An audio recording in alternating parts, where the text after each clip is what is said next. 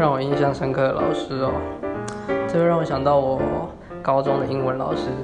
他是一个非常有趣的人，他常常在课堂讲一些非常低级的黄色笑话，但是他同时他教书又非常的生动活泼，算是我